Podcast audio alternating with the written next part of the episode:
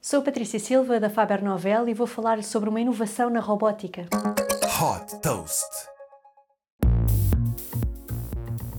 Uma equipa de investigadores da Universidade Chinesa de Hong Kong desenvolveu um robô em forma de fluido que pode ser ingerido por pacientes e servir como uma ferramenta de apoio médico.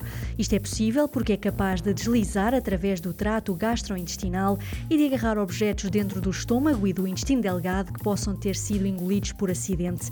A grande vantagem é o facto deste fluido poder comportar-se como um sólido e como um líquido, o que lhe permite ter a elasticidade para se mover e a solidez suficiente para envolver objetos como uma pilha de relógio, por exemplo, contendo pequenas partículas magnéticas, é controlado externamente através de ímãs que permitem guiá-lo por espaços e canais apertados até recolher o objeto. Mas o objetivo é que no futuro possa ser autónomo. Apesar de a sua utilização ainda estar em fase de investigação e exploração, a utilidade deste robô pode estender-se a outras áreas, como a reparação de circuitos elétricos. Super Toast by Faber Novel.